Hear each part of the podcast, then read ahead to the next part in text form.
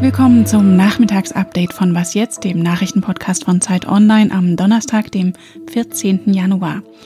Ich bin Rita Lauter und wir schauen heute auf zwei traurige Rekorde, dem Höchststand bei den Corona-Todeszahlen in Deutschland und das Impeachment gegen Donald Trump.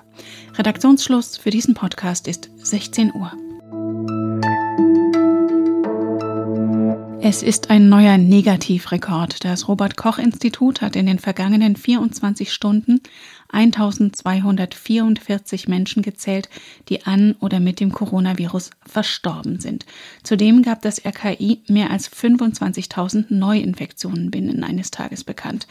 Und RKI-Präsident Wieler hat zudem gewarnt, wegen der Virusmutationen, die unter anderem in Großbritannien die Lage so verschlimmert haben, komme es auch in Deutschland darauf an, die Regeln konsequenter einzuhalten denn je. Wir können noch nicht abschätzen, wie sich die Varianten, wie die auf die Situation in Deutschland auswirken, aber sie könnten sich auch hier durchsetzen und zu noch mehr Fällen in noch kürzerer Zeit führen.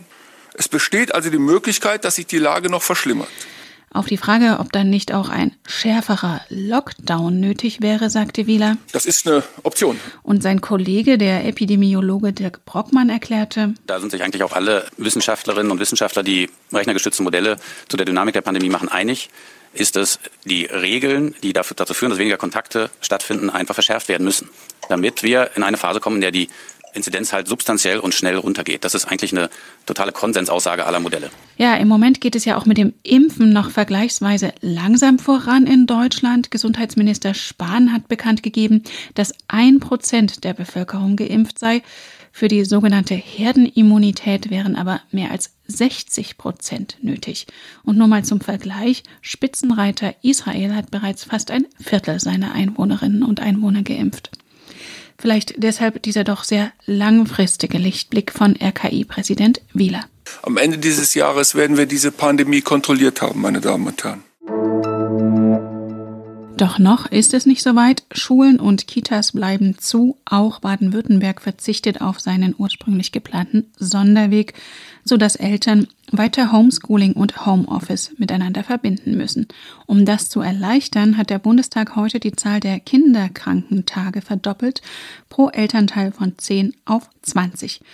Das gilt allerdings nur für Eltern, die angestellt sind und sich dann für die Betreuung ihrer Kinder krank melden können. Selbstständige müssen sehen, wo sie bleiben. Das kennen Sie auch schon von den Novemberhilfen, die zum Teil immer noch nicht ausgezahlt sind. Vor einer Woche klang der scheidende US-Präsident noch so. We're gonna walk down and I'll be there with you. We're gonna walk down to the Capitol And we're going to cheer on our brave senators and congressmen and women. And we're probably not going to be cheering so much for some of them.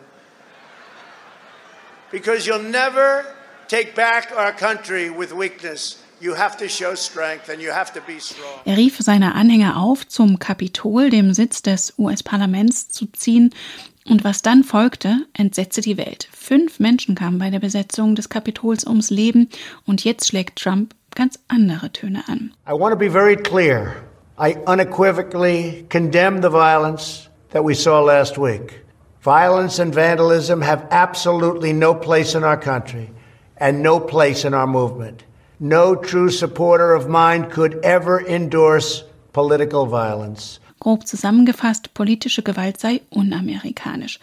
Doch das kam zu spät, zumindest aus Sicht der Demokraten. Mit ihrer Mehrheit im Repräsentantenhaus verhalfen sie Trump, der so gerne Geschichte schreibt, zu einem ganz eigenen Rekord. Er ist der erste US-Präsident, gegen den zum zweiten Mal ein Amtsenthebungsverfahren eingeleitet wurde. Sie haben es heute früh bestimmt schon kurz im Podcast gehört. Begründung Anstiftung zum Aufruhr wegen eben jener Erstürmung des Kapitols an dem Tag, an dem die Abgeordneten offiziell den Wahlsieg seines Nachfolgers Joe Biden feststellen wollten. Was die Entscheidung des Repräsentantenhauses konkret heißt, erklärt unsere Washington-Korrespondentin Rike Havertz. Der Beschluss aus dem Repräsentantenhaus bedeutet, dass jetzt formal ein Amtsenthebungsverfahren gegen Donald Trump eingeleitet wurde.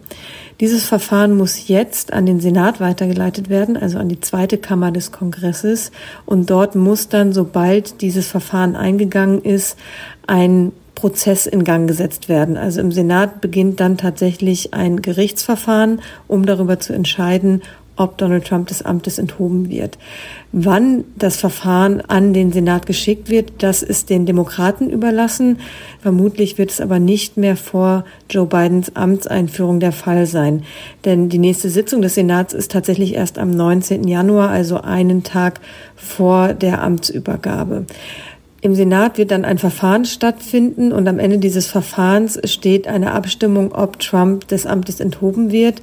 Da reicht anders als im Repräsentantenhaus am Mittwoch nicht eine einfache Mehrheit, sondern da braucht es eine Zweidrittelmehrheit. Also auch mit der neuen Kongresszusammensetzung nach Joe Bidens Amtseinführung reicht es nicht, wenn nur Demokraten dafür stimmen, Trump des Amtes zu entheben. Im Senat haben die Demokraten aber künftig ja nur eine hauchdünne Mehrheit. Das heißt, es es müssten auch Trumps Republikaner für eine nachträgliche Amtsenthebung stimmen. Wie realistisch das ist, schätzt Ricke so ein. Es ist unklar, ob sich jetzt weitere Republikaner trauen werden, sich gegen Trump zu stellen. Im Repräsentantenhaus haben zehn Republikaner für dieses Amtsenthebungsverfahren gestimmt. Darunter war Liz Cheney, eine relativ prominente Republikanerin. Sie ist die Tochter von Dick Cheney, dem ehemaligen Vizepräsidenten. Und auch andere prominente Köpfe, so wie Mitch McConnell und Mike Pence, haben sich ja öffentlich doch eher distanziert von Trump. Aus Mitch McConnells Sicht hat das natürlich taktische Gründe. Er wird jetzt versuchen, die Kontrolle über die Partei wieder zurückzuerlangen. Er soll im privaten Umfeld auch gesagt haben, dass ihm das Amtsenthebungsverfahren durchaus gelegen komme, weil es dafür sorgen könnte, dass Trump nicht noch einmal 2024 antritt. Offiziell hat Mitch McConnell gesagt, er würde sich alle Argumente in so einem Verfahren anhören und dann entscheiden, ob er sich gegen Donald Trump stellt und für eine Amtsenthebung stimmt. Alle anderen Republikaner müssen das jetzt abwägen für sich, ob sie glauben, mit dem Namen Trump noch Wahlen gewinnen zu können oder nicht. Aber am Mittwoch gab es auch diverse Abgeordnete, die noch einmal den Präsidenten verteidigt haben und seine vermeintlichen Erfolge in den vergangenen vier Jahren herausgestellt haben. Was noch? Vielleicht haben Sie es mitbekommen, auf den Balearen ist es den Menschen jetzt verboten, sich in Bus und Bahn zu unterhalten. Die Ansteckungsgefahr sei zu groß und es ist natürlich alles auch eine Frage der Lautstärke, denn hinter den Masken sieht man ja gar nicht, ob jemand den Mund auf oder zu hat. Was allerdings auch dazu führt, dass man beim Telefonieren mit Masken häufig sehr unverständlich klingt. Mit Alltagsmaske übrigens so und mit FFP2-Maske so. Auf der Consumer Electronics Show CES hat man da eine Lösung parat. Dort wurde das erste Mask Phone vorgestellt. Das Mikro ist so in die Maske verbaut, dass man beim Telefonieren trotz Maske verstanden werden soll. Aber das integrierte Headset lässt sich natürlich auch einfach zum Musikhören nutzen und zum heimlichen Lipsinken. Und das darf man dann natürlich auch wieder auf den Balearen. Und das war's für heute mit dem Was jetzt Update. Morgen blickt meine Kollegin Pia Rauschenberger auf den CDU-Parteitag voraus. In der Zwischenzeit freuen wir uns über Ihre Post an wasjetzt.zeit.de. Am Mikrofon war Rita Lauter. Ihnen einen schönen Nachmittag.